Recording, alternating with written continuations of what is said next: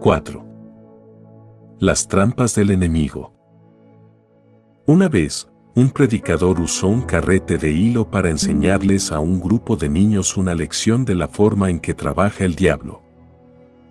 Él le pidió a un niño de 10 años que se veía fuerte que viniera a la plataforma. Entonces el predicador tomó un pedazo de hilo y le preguntó al niño si lo podía partir en dos. El niño respondió, por supuesto, tomó el pedazo de hilo y lo partió en dos con facilidad. Entonces el predicador les preguntó a los niños, ¿creen ustedes que yo podría atar a una persona con este carrete de hilo de tal forma que la persona no pudiera soltarse?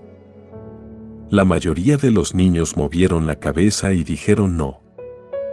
Unos pocos tenían una mirada en sus rostros que decía, bueno, tal vez. Sin embargo, ninguno de los niños dijo que creía que verdaderamente el predicador podía usar el carrete de hilo para atar a una persona. El predicador pidió a un voluntario para que fuera atado y a otro voluntario para que lo atara. Otro fuerte niño de 10 años con rapidez se ofreció para que lo ataran. Una niña de 7 años se ofreció para atarlo. El predicador instruyó al niño de 10 años que mantuviera las manos juntas y entonces le mostró a la niña de 7 años cómo comenzar a atarle las muñecas juntas al niño con el hilo. Continúa enrollando el hilo alrededor de sus muñecas mientras estoy hablando, le dijo el predicador veremos cómo te está yendo en unos 5 o 10 minutos. El predicador continuó e ilustró otras dos verdades acerca de la obediencia y la fe y luego volvió a los dos niños con el hilo. La niñita había usado todo el hilo del carrete. Está bien, le dijo el predicador al niño, ahora trata de soltarte, el niño se meneó, luchó y hacía muecas tratando de separar sus manos, sin resultado alguno. Finalmente, se dio por vencido y el predicador cortó el hilo de sus manos con una tijera grande. ¿Ven la forma en que trabaja el diablo? Dijo el predicador. Este fuerte jovencito fue atado porque una vuelta de hilo fue agregada a otra y a otra. Alrededor de sus muñecas, el hilo fue atado. Es probable que todo el tiempo el niño haya pensado, me voy a poder soltar. Pero al final, estaba atrapado. Así es como Satanás trabaja en nuestras vidas. Él nos dice una mentira tras otra hasta que finalmente no podemos distinguir la verdad de la mentira. Él consigue que pensemos un pensamiento malo tras otro, hasta que finalmente nos vemos atrapados por los malos pensamientos. Él consigue que cometamos un pequeño pecado tras otro, di una mentira, haz una pequeña trampita, roba algo pequeño, hasta que finalmente estamos tan atrapados en nuestros pequeños pecados que no nos podemos soltar. El Nuevo Testamento se refiere al lazo del diablo, cuyo propósito es atraparnos, agarrarnos cuando hemos bajado la guarda y hacernos tropezar. Él no lo hace de una manera obvia, sino de una forma sutil y engañosa. El apóstol Pablo, en Efesios 6:11, se refiere a las acechanzas del diablo. La mayor parte del tiempo, el diablo nos enlaza con una pequeña mentira por vez. Si Él nos dijera una mentira enorme, lo reconoceríamos como el mentiroso que es. Él escoge decirnos pequeñas mentiras que están solamente un grado apartadas de la verdad. Él nos mete una pequeña duda por vez. Trae un pequeño pensamiento acusador a nuestra memoria. Él ensombrece el asunto para que parezca un poco gris, no claramente blanco o negro. Cuando una persona me admite, no sé por qué hago lo que hago, carita sorprendida, parece que no puedo controlar la forma en que respondo a la vida, yo sé inmediatamente que esa persona ha sido enlazada, ha caído víctima de las astutas maquinaciones del diablo. El diablo ha atado a esa persona una vuelta de hilo por vez. El diablo coloca estas intrigas y lazos contra nosotros, debate, división, duda. Decepción. El lazo del debate. Satanás siempre trata de que participemos en conversaciones que están llenas de declaraciones que usan pero y sí. En forma continua busca colocar condiciones y calificativos sobre quién es Dios, quién es usted y cómo usted se podría relacionar con Dios y con otras personas. La verdad de Dios no tiene, pero, no tiene, sí, no tiene calificativos o notas de rectificación. Si usted se encuentra en una conversación en la cual una persona continuamente usa, pero, y que sí, y que acerca de, reconozca que el diablo está usando a esa persona, no para una discusión honesta dirigida a encontrar la verdad en un asunto, sino a un debate por el placer de estar en desacuerdo. Tal vez la persona afirme disfrutar de una buena discusión o que le gusta el proceso de entretenimiento. Sin embargo, al final no se consigue nada positivo o productivo. Tal vez la persona salga creyendo que tiene un poco más de poder sobre usted, pero de verdad, solamente ha soltado palabras que trajeron confusión, enojo, resentimiento y duda. Nada bueno sale de ningún debate que se involucra o enlaza en un ciclo de justificaciones y especulaciones. Usted no puede ganar un debate con el diablo. Aléjese. Dígale a la persona que intenta debatir con usted, tal vez podamos discutir esto en otra ocasión, si el debate es uno que el diablo quiere tener con usted en forma privada en lo recóndito de su mente, dígale al diablo, no voy a discutir esto contigo. Sin pero, sin, sí, y no entre en el debate. El lazo de la división. El diablo siempre busca causar división entre las personas. Considere por un momento el estado del mundo hoy. Nuestro mundo está en tremenda agitación como resultado de guerras y rumores de guerras. Las personas están divididas unas con otras. Hay rebelión contra la autoridad en todas las culturas. Los conflictos y los disturbios y desasosiegos políticos están extendidos en todos lados. La anarquía y la tiranía hacen que los hijos traicionen a sus padres y que un amigo traicione a otro amigo. Existen peleas dentro de las familias. Los grupos tribales pelean unos contra otros. Las naciones pelean con otras naciones. Grupos de naciones están peleando contra terroristas que están infiltrados en docenas de naciones. En forma activa, el diablo busca separar a los esposos de las esposas, a los padres de los hijos, a los trabajadores de sus patrones. Busca destruir amistades y dividir iglesias. El diablo busca causar división en todos los alcances ministeriales y parece que más aún, en aquellos alcances que tienen como meta específica presentar el mensaje de salvación a los perdidos en las regiones que tienen más tinieblas en la tierra. Hace años un hombre me dijo, cuando usted comience a llevar el Evangelio de Jesucristo a otras naciones, va a experimentar ataques espirituales de una forma que nunca antes ha experimentado, porque cuando usted se extienda a naciones al otro lado del mar, va a estar invadiendo las fortalezas de Satanás. se estará moviendo a zonas en las cuales las personas viven en tinieblas y en esclavitud al pecado, ya que nunca han escuchado acerca del poder salvador de Jesucristo, cuando me lo dijo, pensé, me voy a acordar de esto. Bien, lo recuerdo muy bien hasta ahora, porque Él me dijo la verdad. Por cierto que el diablo no nos quería en territorio que Él pensaba que estaba bien seguro bajo su control.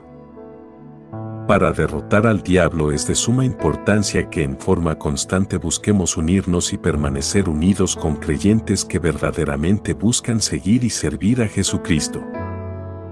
Debemos permanecer en yugo con aquellos que están unidos a Cristo. Debemos ser muy claros en un punto, los hermanos y las hermanas en Cristo no son nuestros enemigos. Los creyentes verdaderos, consagrados que creen en la Biblia y que son parte de una denominación cristiana diferente a la nuestra, no son nuestros enemigos. Debemos reconocer que el diablo intenta cegarnos y engañarnos para que nos dividamos y comencemos una guerra los unos con los otros, en lugar de que la guerra sea contra él.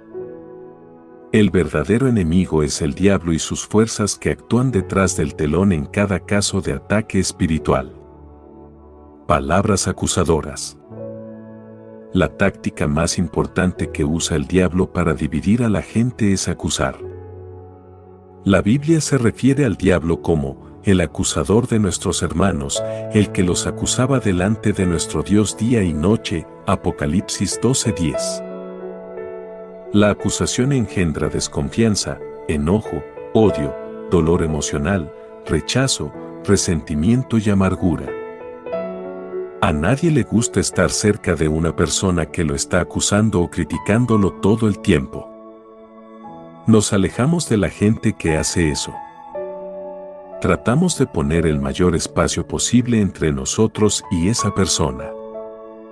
Eso es división. ¿Qué es lo que nos une? Si la acusación nos divide, ¿qué nos une? El amor de Dios. De nuevo, permítame recordarle lo que el apóstol Pablo escribió en la epístola a los romanos, ¿quién nos separará del amor de Cristo? tribulación, o angustia, o persecución, o hambre, o desnudez, o peligro, o espada. Antes, en todas estas cosas somos más que vencedores por medio de aquel que nos amó por lo cual estoy seguro de que ni la muerte, ni la vida, ni ángeles, ni principados, ni potestades, ni lo presente, ni lo porvenir, ni lo alto, ni lo profundo, ni ninguna cosa creada nos podrá separar del amor de Dios, que es en Cristo Jesús Señor nuestro.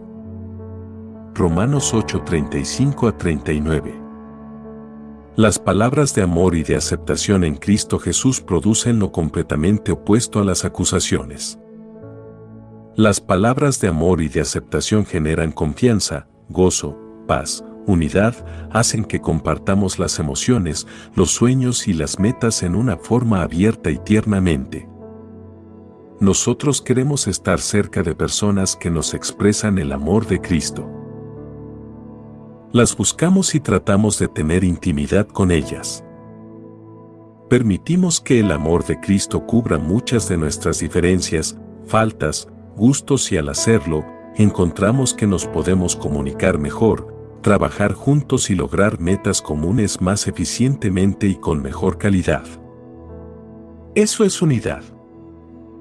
El lazo de la duda. Otro de los lazos del enemigo es la duda. Si Satanás puede lograr que usted dude de la presencia de Dios, del amor de Dios para usted, del perdón de Dios, del propósito de Dios para usted, o de los mandamientos de Dios, Él ha avanzado bastante en el camino de lograr que usted ceda a la tentación. El diablo parece especializarse en varias categorías de duda. Dudas acerca de la palabra de Dios. He aquí unos pocos de los argumentos más populares del diablo. La Biblia fue escrita hace miles de años para gente que vivía en el Oriente Medio. Estamos en un tiempo y cultura diferentes. Algunos de los productos y de la tecnología y sistemas sociales no estaban presentes en los tiempos bíblicos. La gente de aquella época no sabía lo que sabemos nosotros ahora. Usted tiene que escoger y elegir lo que va a creer de la Biblia. No todo lo que está en la Biblia se aplica a nosotros hoy donde vivimos. La Biblia fue escrita por seres humanos que estaban sujetos a cometer errores. ¿Cómo puede saber usted que esto es realmente lo que Dios manda? Después de todo, la Biblia fue escrita por diferentes autores durante varios cientos de años. Cada autor tenía un punto de vista particular o intereses personales. Vivieron en tiempos políticos diferentes y a veces en lugares diferentes. Usted no puede creer todo lo que algunos de ellos dijeron. Usted tiene que leer lo que le parece correcto a usted y desechar el resto. La Biblia es solo para los judíos y los cristianos. ¿Qué me dice de otras personas y sus religiones? Seguro que usted no cree que la Biblia es el único libro que dice la verdad. Partes de la Biblia son simplemente simbólicas. Todo eso del huerto del Edén en el libro del Génesis, eso no tiene nada que ver con la ciencia. ¿Y todos esos símbolos en el libro del Apocalipsis? ¿Cómo puede usted saber con seguridad que todo lo que se encuentra entre Génesis y Apocalipsis no es también simbólico? La Biblia es una serie de historias y usted tiene que tomar de las historias lo que puede sacar de ellas. No son reales. Las personas no eran reales. Las situaciones no eran reales. Es todo ficción. Para cada regla hay una excepción. Por cierto que Dios no quiere imponer un camino tan absoluto para todo el mundo todo el tiempo. Todo el mundo tiene que interpretar la Biblia por sí mismo. No hay una sola interpretación en la que se pueda confiar, la verdad es que la Biblia se aplica a todos nosotros hoy.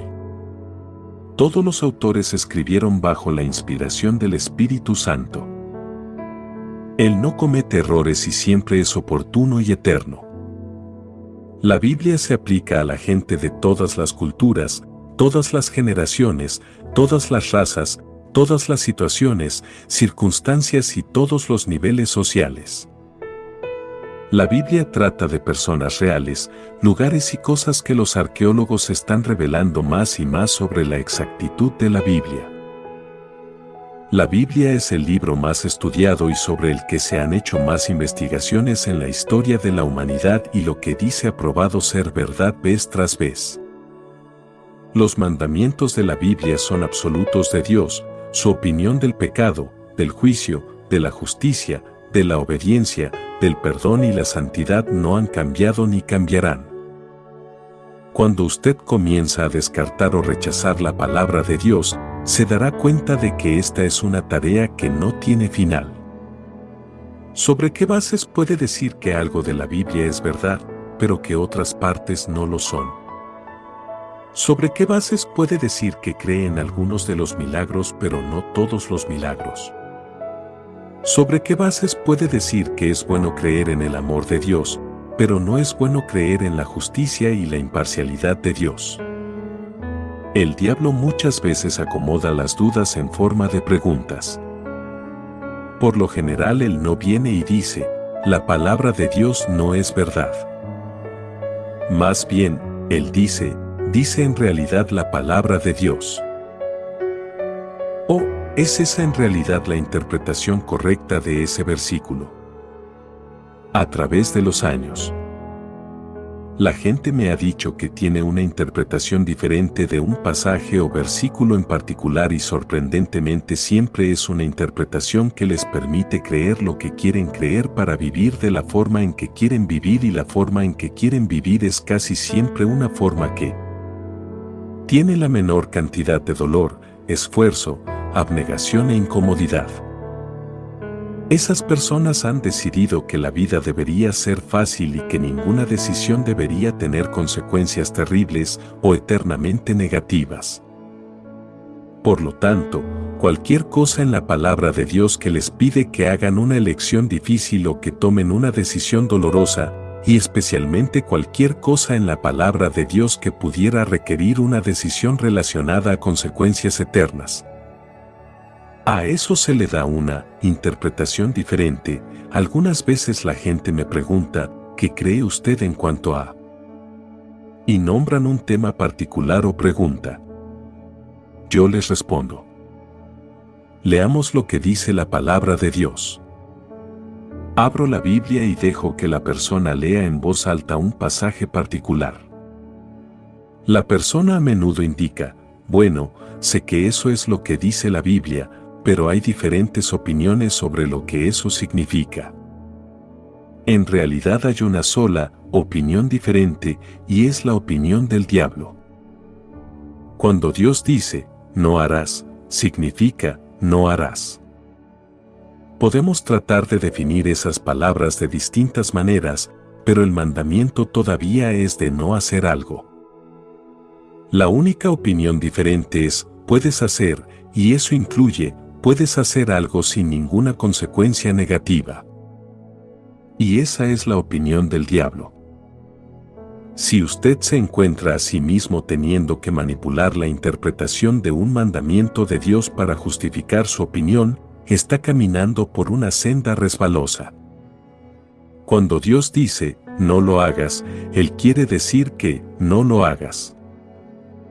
Él no dice, solamente ciertas personas son las que no lo deben hacer, o, algunas veces va a haber una consecuencia negativa si haces esto, o, esta es mi opinión ahora acerca de no hacer esto, pero tal vez dentro de unos siglos es probable que sea aceptable hacerlo. No. Los mandamientos de Dios son muy claros y precisos y son absolutos. El diablo le preguntó a Eva, ¿con qué Dios os ha dicho? Y cuando eso no resultó, el diablo dijo, sino que Dios sabe. Él viene a nosotros con la misma táctica. Él quiere que nosotros nos preguntemos si Dios realmente ha hablado sobre un asunto en particular. Y cuando descubrimos que Dios ha hablado, el diablo quiere que cuestionemos lo que Dios quiere decir con eso. Si el diablo puede lograr que usted interprete mal la palabra de Dios que habla sobre una situación o necesidad particular, él sabe que usted está un paso más cerca de ceder a esta tentación.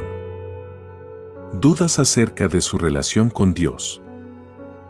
Satanás también intenta que usted dude acerca de su relación personal con Dios. El diablo dice, ¿eres realmente salvo? Si en realidad fueras salvo, entonces no. ¿Tienes en realidad un hogar eterno en el cielo? ¿Estás seguro de que si mueres hoy vas a ir al cielo? Si en realidad estás seguro en Cristo, entonces ¿por qué te sientes tan inseguro? Por cierto que alguien que se siente seguro no. Las preguntas y las declaraciones de esta clase tienen una meta, lograr que usted se pregunte si en realidad es salvo y si su identidad está en Cristo. De nuevo, el mensaje clave del Nuevo Testamento es, Cristo está en mí y yo estoy en Cristo. El diablo va a hacer todo lo posible para hacerle dudar de esa verdad central de su relación con Jesucristo. Cuando Jesús fue bautizado, él experimentó una fuerte afirmación desde el cielo. La Biblia nos dice que los cielos se abrieron, el Espíritu Santo descendió en Jesús en una manifestación física como si una paloma hubiera estado descendiendo sobre él y envolviéndolo, y entonces una voz del cielo dijo, Tú eres mi Hijo amado, en ti tengo complacencia. Vea Lucas 3:21 a 22. Inmediatamente después de esta experiencia, el Espíritu Santo llevó a Jesús al desierto para un tiempo de ayuno y oración y tentación de parte del diablo. ¿Cuáles fueron las primeras cinco palabras que salieron de la boca de Satanás? Si eres hijo de Dios. El diablo fue a Jesús con una pregunta que tenía dentro un grano de duda. Si el diablo podía lograr que Jesús pusiera en tela de juicio quién era, entonces tal vez también podría lograr que Jesús cuestionara todo lo demás en lo que creía y buscaba hacer. El diablo llega a usted con la misma táctica. Él trata de lograr que usted ponga en tela de juicio su relación con Jesucristo. Y para hacerlo, el diablo parece decir tres mentiras principales. Mentira número uno, las personas salvas no pecan. Lo que es más, no tienen ningún deseo de pecar y no son tentadas. La verdad es que las personas salvas pecan algunas veces. Todavía son seres humanos y viven en cuerpos de carne con deseos naturales. Todas las personas son tentadas. Mentira número 2 algunos pecados están más allá del perdón, ya sea porque son demasiado grandes en magnitud o porque se repiten tan a menudo. La palabra de Dios nos dice que cuando le confesamos nuestros pecados a Dios, Él es fiel en perdonar nuestros pecados y limpiarnos de toda maldad. Vea un Juan 1.9. La misericordia y la paciencia de Dios para con nosotros son sin medida. Mentira número 3. Dios se cansa de las personas que pecan y se arrepienten repetidamente y finalmente cesa de perdonar sus pecados. La verdad es que Dios tal vez nos castigue y nos discipline cuando desarrollamos un hábito de pecar, pero Dios no nos abandona ni cesa de perdonarnos. Él continúa instándonos hacia el camino de la justicia para que podamos hacer las elecciones correctas y cosechar buenas recompensas. Algunas de las personas más desdichadas que conozco han sido salvas por la gracia de Dios pero han comenzado a creer algunas de estas mentiras y dudas en cuanto a su salvación. Cuando algunas personas me dicen que tienen dudas en cuanto a su salvación, a menudo les pido que me digan cómo aceptaron a Cristo y sobre qué bases los aceptó Él. Casi siempre me dicen la verdad de cómo sucedió, aceptaron lo que Jesús hizo en la cruz por sus pecados recibieron lo que Jesús hizo en la cruz por ellos. Creyeron que Jesús era y es el Hijo de Dios. Fueron salvos de acuerdo a su fe en Cristo, no sobre las bases de sus buenas obras que hubieran podido hacer en la vida. Por lo general yo respondo, esa es la forma en que yo también me salvé. Pero yo todavía estoy salvo. ¿Qué sucedió para que usted cambiara de opinión en cuanto a su salvación? Algunas veces dicen haber cometido un pecado imperdonable, un pecado que creen que es muy grave. A menudo admiten que simplemente no se sienten salvos. Una persona que está preocupada por su pecado no ha cometido un pecado imperdonable sin importar la gravedad de dicho pecado. La persona que se debe preocupar es la que no está preocupada acerca de su pecado, de hecho, esa persona no está interesada en leer un libro como este que habla sobre el pecado. Además, la salvación no se basa en emociones y no está asegurada en las bases de un sentimiento. La salvación está basada en un hecho de su voluntad de recibir lo que Dios por su gracia le ha ofrecido a usted. La salvación es la obra del Espíritu Santo perdonándolo, limpiándolo y sellándolo en Cristo para siempre. Las emociones van y vienen, se elevan y bajan. La salvación no tiene sus raíces en la emoción. Finalmente, usted no se salvó a sí mismo y usted no puede, de salvarse, a sí mismo no puede deshacer lo que el Espíritu Santo ha hecho en usted y en realidad no importa lo que usted siente un día en particular. Bien, si usted no se siente cerca de Dios, no es porque lo haya dejado. Usted lo ha dejado a Él. Vuélvase a Dios. Haga las cosas que lo acercan a Él. Pase más tiempo leyendo su palabra pase más tiempo en oración, especialmente en agradecimiento y alabanza. Pase más tiempo en la iglesia escuchando la palabra de Dios predicada y cantando alabanzas e himnos con otros creyentes. Asista a retiros con otros creyentes, hable con ellos del Señor y estudie la palabra.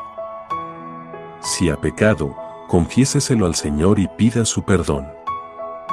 También pídale que lo ayude para no ceder a la tentación en el futuro.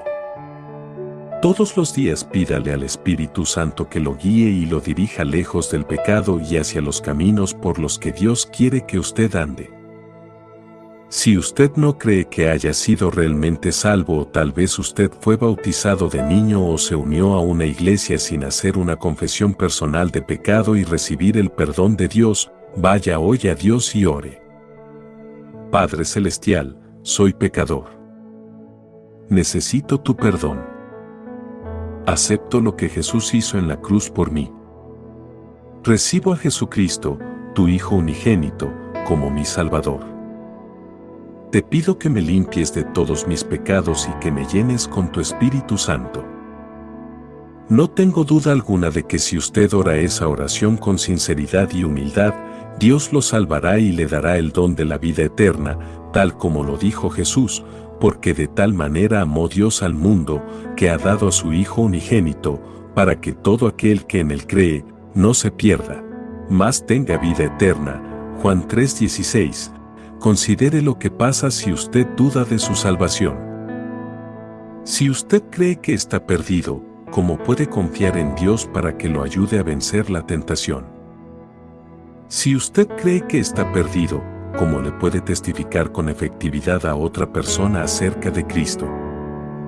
Si usted cree que está perdido, ¿cómo puede confiar en Dios para que lo libre del mal y dirija sus pasos todos los días para que viva de una forma que le agrada a Él? Dudas en cuanto a su vida cristiana. Satanás va a tratar de que usted dude acerca de muchos aspectos de su vida cristiana. A menudo se enfoca en el bautismo. Le va a señalar la discrepancia que hay en cuanto a los métodos del bautismo. Le dirá, tú no necesitas ser bautizado.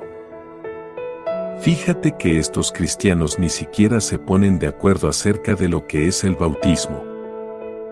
Algunos de ellos rocían agua, otros derraman agua sobre ti y otros te sumergen en el agua.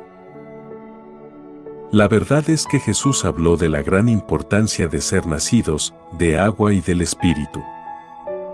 Vea Juan 3:5.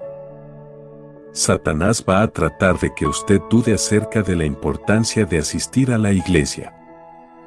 Él le dirá, es solo una organización. No te van a gustar muchas de las personas allí. No es preciso que te unas a la iglesia y si te unes, no es preciso que asistas con regularidad. La verdad es que la Biblia nos dice que no dejemos de reunirnos. Ve a Hebreos 10:25. Finalmente Satanás va a tratar de que usted dude de cada uno de los aspectos de la vida cristiana para que no valorice, o para que los rechace o no le dé importancia a la más básica de todas las disciplinas cristianas, dar gracias. Alabar y orar, leer y estudiar la Biblia, asistir a la iglesia, dar los diezmos y las ofrendas, testificar acerca de Jesucristo y usar sus dones espirituales para bendecir a otras personas. ¿Por qué? Porque Satanás sabe que si puede causar que usted falle en una de las esferas de su vida cristiana, usted se debilitará. Perderá el gozo y la paz interior. Será menos probable que confíe en Dios en los tiempos difíciles. Y con el tiempo, usted vacilará y comenzará a apartarse del cuerpo de Cristo. Cuando lo hace, se vuelve menos efectivo para Cristo en el mundo y eso es precisamente lo que quiere el diablo. Si Él no puede evitar que usted vaya a Cristo en primer lugar, por lo menos va a tratar de lograr que usted no sea un testimonio efectivo para Cristo. Considere algunas de las dudas que Satanás trata de infundir en los hijos de Dios, ¿Te ha llamado Dios realmente al ministerio o te ha mandado a que participes en esta oportunidad particular de extender el Evangelio? Si lo haces, entonces seguramente que tú, si Dios te hubiera llamado a hacer eso, de seguro que tendrías mucho más éxito. ¿Quién crees que eres intentando vivir de esta forma? Todo el mundo sabe de qué sirve todo este asunto de la iglesia de todos modos. ¿Qué diferencia va a hacer tu pequeña contribución? Todas estas declaraciones que infunden duda y todas estas preguntas tienen la intención de apartarlo de Dios, frustrando sus propósitos para usted, disminuyendo su gloria en usted y a través de usted y destruyendo su testimonio por Cristo. El lazo de la decepción. La decepción es una mentira en cuanto a la verdadera realidad de algo. La decepción ocurre cuando creemos que las cosas son buenas, pero en realidad no lo son, cuando creemos que algo parece sin esperanza, pero no es así, cuando creemos que algo es verdad, pero no lo es, cuando algo parece demasiado bueno para ser verdad y sucede que no es bueno en absoluto. La decepción tal vez sea el arma principal del diablo. La desaparición final y eterna del diablo se describe en Apocalipsis con estas palabras, y fue lanzado fuera del cielo, el gran dragón, la serpiente antigua, que se llama Diablo y Satanás, el cual engaña al mundo entero. 12.9 Las mentiras del diablo siempre tienen una apariencia de verdad en ellas. La mejor falsificación siempre se parece mucho a lo auténtico. Lo mismo se puede decir acerca de la mejor mentira, se encuentra a solo un grado de la verdad. El diablo nos dirá que debemos hacer, mayormente, lo que es correcto. El diablo es muy presto para decirnos, tú no puedes hacer siempre lo que es correcto. Ninguna persona está 100% en lo cierto o equivocada. Ningún asunto es blanco o negro. La vida es una mezcla de bueno y malo. Cuando se trata del comportamiento, la vida tiene mucho de gris. La gente tiene buenas tendencias y malas tendencias. Tú debes tratar de tener más bueno que malo, pero tener un poquito malo es normal. La verdad es que Dios nos llama a una vida santa. Dios no quiere que nos conformemos con tolerar o considerar o adoptar algún grado de mal, maldad o tinieblas espirituales. He aquí dos mentiras destacadas del diablo. 1. Tú no tienes tiempo para eso. Al diablo le encanta decirnos que estamos muy ocupados. En realidad, estamos demasiado ocupados como para escuchar a Dios, para leer su palabra, para orar o para asistir a la iglesia. Satanás nos dice, puedes hacer todas esas cosas más tarde. Ahora es el tiempo para que hagas dinero, persigas los placeres, que formes relaciones. Estás demasiado ocupado para las cosas espirituales. Algunas veces Él nos guía a que nos involucremos en buenas obras que no tienen ningún beneficio eterno y luego, la decepción es aún más fuerte, tú estás ocupado, pero estás ocupado haciendo cosas buenas. No necesitas a Cristo o a la iglesia, estás haciendo cosas buenas que son tan o más valiosas que servir a Dios. 2. No pienses en mañana. Una de las tácticas claves del diablo es mantenernos enfocados en hoy. Él nos dice, no te preocupes por mañana. No pienses en lo que podría suceder. Vive el momento. Vive la experiencia que puedes tener ahora.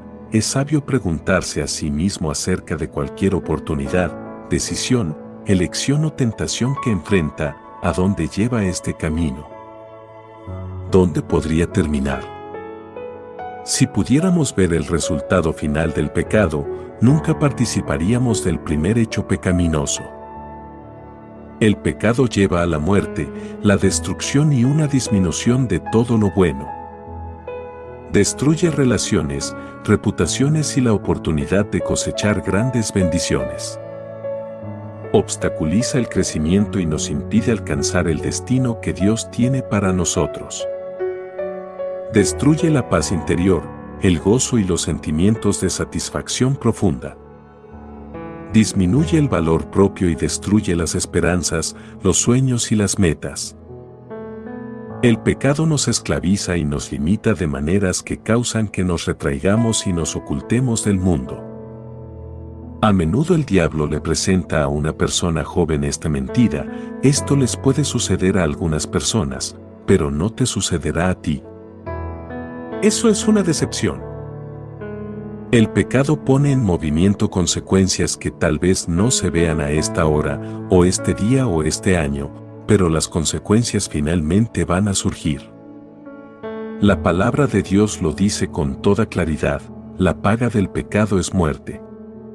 Romanos 6:23 El pecado pone en movimiento las fuerzas irreversibles que llevan a la muerte, una muerte lenta o una muerte rápida, pero es una muerte segura. El pecado auspicia circunstancias que matan el cuerpo, enfermedad, accidentes, dolor, sufrimiento y limitaciones. El pecado mata las relaciones por medio del odio, la amargura, el enojo, la separación, el alejamiento, el divorcio, el rechazo, el maltrato, las calumnias, el abandono y la desconfianza. El pecado mata las reputaciones y la oportunidad de influencia piadosa. Mata las oportunidades de ejercitar un liderazgo piadoso y con autoridad y mata las oportunidades de crear o expandir ministerios que proclaman el Evangelio. No se permita a sí mismo ser engañado en cuanto a la naturaleza del pecado y a las consecuencias asociadas con dicho pecado. Lo que Dios dice en cuanto al pecado es verdad. El diablo le dijo a Eva, no es cierto, no van a morir. Génesis 3.4, nueva versión internacional. El diablo mintió. Mentiras acerca de Jesús. Tal vez las mentiras más insidiosas que dice el diablo son acerca de Jesús, Jesús no es el único camino hacia Dios. Esto es como un cáncer en el mundo de hoy en día. Todas las religiones son iguales y todas llevan a Dios. Al final, todo el mundo que ha sido creado va a ir al cielo. Así que no hay ninguna necesidad de creer en Jesús o de hacer nada en respuesta a su muerte en la cruz. Cree lo que quieras creer, al final todo va a resultar bien, Jesús fue simplemente un hombre piadoso que murió como mártir. Nadie necesita creer que Él era el Hijo de Dios, es suficiente con simplemente hacer algunas de las buenas obras que Él nos dijo que hiciéramos.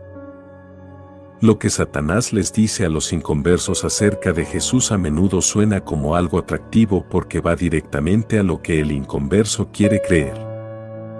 Una vida vivida según los deseos humanos y las filosofías hechas por el hombre requieren muy poca autodisciplina, poca abnegación, poca paciencia, poca fortaleza, poca perseverancia y poca comprensión y entendimiento.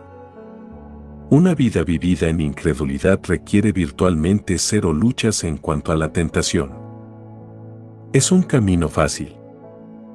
El problema es que lleva a la destrucción, a la pérdida, a la depravación, a la adicción y a la devastación en esta vida, y finalmente a la muerte eterna. El antídoto para la decepción, la verdad de Dios. Algunas veces nos preguntamos por qué las personas actúan como lo hacen. Vemos a gente que no tiene una relación con Dios y no entiende lo que dice la Biblia y nos preguntamos por qué hacen lo que hacen. Sus acciones nos parecen locura, sin sentido común o raciocinio. El apóstol Pablo escribió, pero si nuestro evangelio está aún encubierto, entre los que se pierden está encubierto, en los cuales el Dios de este siglo cegó el entendimiento de los incrédulos, para que no les resplandezca la luz del evangelio de la gloria de Cristo. El cual es la imagen de Dios, segunda de Corintios 4 3 a 4. Pablo estaba diciendo que el diablo ha enseguecido a aquellos que son inconversos para que no puedan discernir la verdad. No tienen capacidad de percibir lo que es para su beneficio eterno, mucho menos para su bien terrenal. El diablo busca mantener a los inconversos en su condición, cegando sus mentes a la verdad. Él odia la palabra de Dios, Odia el nombre de Jesús y especialmente odia a aquellos que creen en Jesús y saben la palabra de Dios. La palabra de Dios va a hacer que la gente haga elecciones y tome decisiones que llevan a la pureza, el amor y una manera santa de vivir. El diablo sabe que si puede evitar que la gente escuche o lea la palabra, les va a impedir que hagan las elecciones y tomen las decisiones que los llevarán a vivir una vida de justicia cosechando los beneficios de dicha vida. Por lo tanto, su primera estrategia es mantener a los inconversos cegados a la verdad de la existencia de Dios, al amor y al perdón de Dios. Él desea mantener a los inconversos ciegos a la verdad de la palabra de Dios. Jesús dijo, la verdad os hará libres. Vea Juan 8:32. El diablo sabe que si puede llenar la mente de una persona con dudas e incredulidad, esa persona no va a poder percibir, aceptar o actuar basada en la verdad y el resultado es que no va a ser libre. Dicha persona permanecerá atrapada en su pecado, culpa, vergüenza y las consecuencias de malas decisiones y malas elecciones. La verdad es la luz del Evangelio brillando en la vida de una persona, mostrándole a esa persona quién es Dios, cómo es Dios y cómo relacionarse con Él. Al proceso de poder distinguir la verdad de una mentira lo llamamos discernimiento.